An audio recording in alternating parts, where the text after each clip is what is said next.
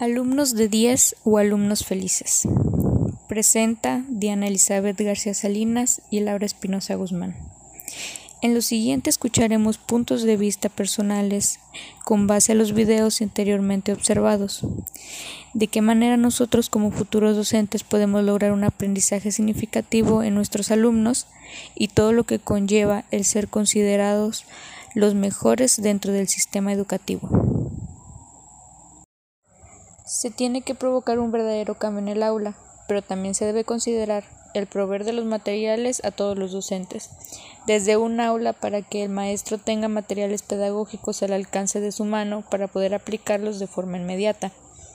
Para lograr un aprendizaje significativo en los alumnos es importante considerar darles libertad de elegir para que se conviertan de esta manera en personas responsables, descubrir en ellos talentos, gustos y habilidades para de eso partir y su conocimiento crezca realizando actividades que disfrutan. La inclusión se da desde la planeación, al planear actividades diferentes de acuerdo a necesidades y aún así ciertas cosas se llegan a modificar al momento de ser aplicadas. Pero no todo el trabajo es del docente. Es muy importante que los alumnos conozcan sus cualidades y habilidades para que así su emprendimiento les permita conocer hacia dónde desean lograr sus metas en un futuro para corto o largo plazo. Muchas de las veces los maestros, papás y alumnos se preocupan tanto por una buena calificación que olvidan lo importante. ¿Cómo están mis alumnos? ¿Cómo se sentirán mis hijos? ¿Cómo estoy yo el día de hoy? ¿Alguna vez los docentes se ponen a pensar en los problemas que tienen sus alumnos al no poder exponer frente a los demás? Un tema que ya se conoce o si toda esa acumulación de tareas que se están dejando les dejará un aprendizaje para la vida y no solo estrés. ¿Qué tipo de docente soy si los alumnos no tienen la confianza de acercarse para contarme el porqué de sus miedos a participar y hablar en público? Los maestros se convierten en robots que no pueden enseñar a los estudiantes lo que verdaderamente necesitan. Lo que necesitamos es tener un buen autoestima para saber desenvolvernos frente a nuestros compañeros. Siempre se nos dice que la escuela es nuestro segundo hogar, pero ¿en serio los alumnos lo ven así?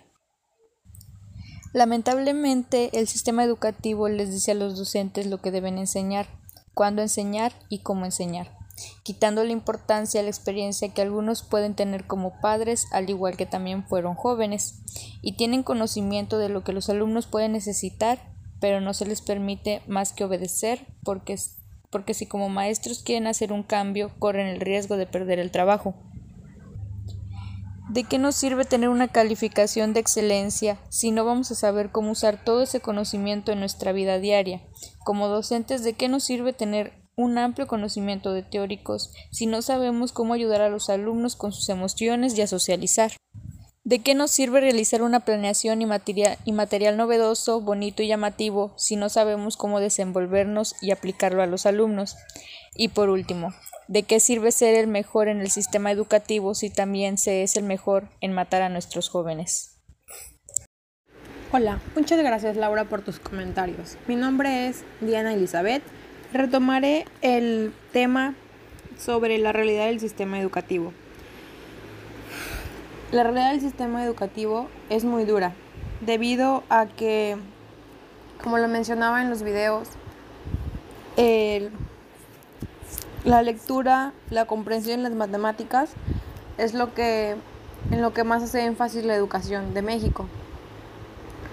En este caso, eh, dejan de lado lo que son las emociones. La educación socioemocional es parte fundamental de lo que es el desarrollo ya sea cognitivo y físico del niño, puesto que no se puede dejar de lado.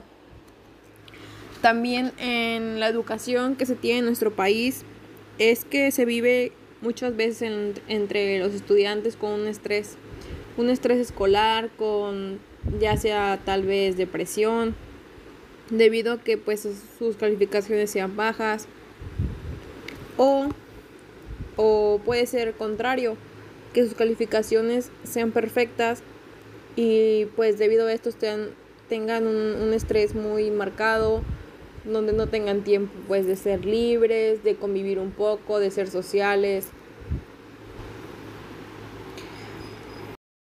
También lo que va de la mano junto con el estrés escolar puede ser la competencia entre compañeros de clase por quien alcanza la mayor el mayor puntuaje de calificación.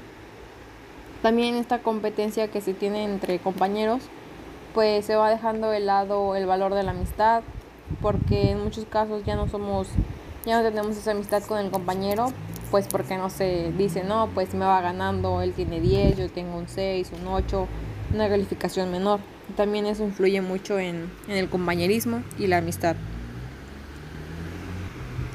los docentes y pues todo el personal del sistema educativo debemos de ser parte de él, pero formando o en, muchos casos acompañando, ser el guía del niño, pero ser un guía que, que los forme de una manera feliz. No que no tengamos alumnos frustrados, hay que ser y formar alumnos felices y con mucha libertad. Hay que tomar mucho en cuenta la libertad, como lo mencionaba mi compañera Laura. Sabemos que la educación no solamente es parte de los docentes, sino que la educación pues viene desde un hogar, desde casa. Por lo tanto, los padres de familia son el primer el primer acompañamiento que tiene el niño y pues los padres de familia también deben de, estar mucho al pendiente, al observar a sus hijos, al estar acompañándolos en todo su trayecto formativo. No sé, desde que van, van y, llevan al niño a la escuela, cuando los recogen, hola hijo, ¿cómo te fue? No sé, que el niño les cuente también, no sé, mamá, pasó esto, o mira, pues saqué esa calificación, y pues motivarlos, no solamente este, felicitarlos cuando, no, cuando, tenga, cuando el niño obtenga una calificación de 10, sino así el niño obtenga un 6, un 8, pues motivarlos. Y siempre tomar en cuenta que una calificación nos va a definir como persona ni como el más inteligente. Una calificación, pues es eso, una calificación, pero nuestra persona y quienes somos nunca nos, nos va a definir por una calificación. Me gustó mucho una frase que mencionaba en el video que nos dice que hay que tener niños felices y no solamente buenas calificaciones. También dice que la educación hace mucho énfasis en que es una disciplina, pero la verdad es que no. Una disciplina nos mencionaba que que significado pues se trata de una disciplina, no sé, ya sea en algún deporte y en los buenos hábitos que podemos este, desarrollar sobre la comida y no solamente en la educación, como nos lo hacen creer muchas, muchas veces o muchos docentes. Pues hasta aquí nuestro podcast. Espero les haya servido mucho esta información.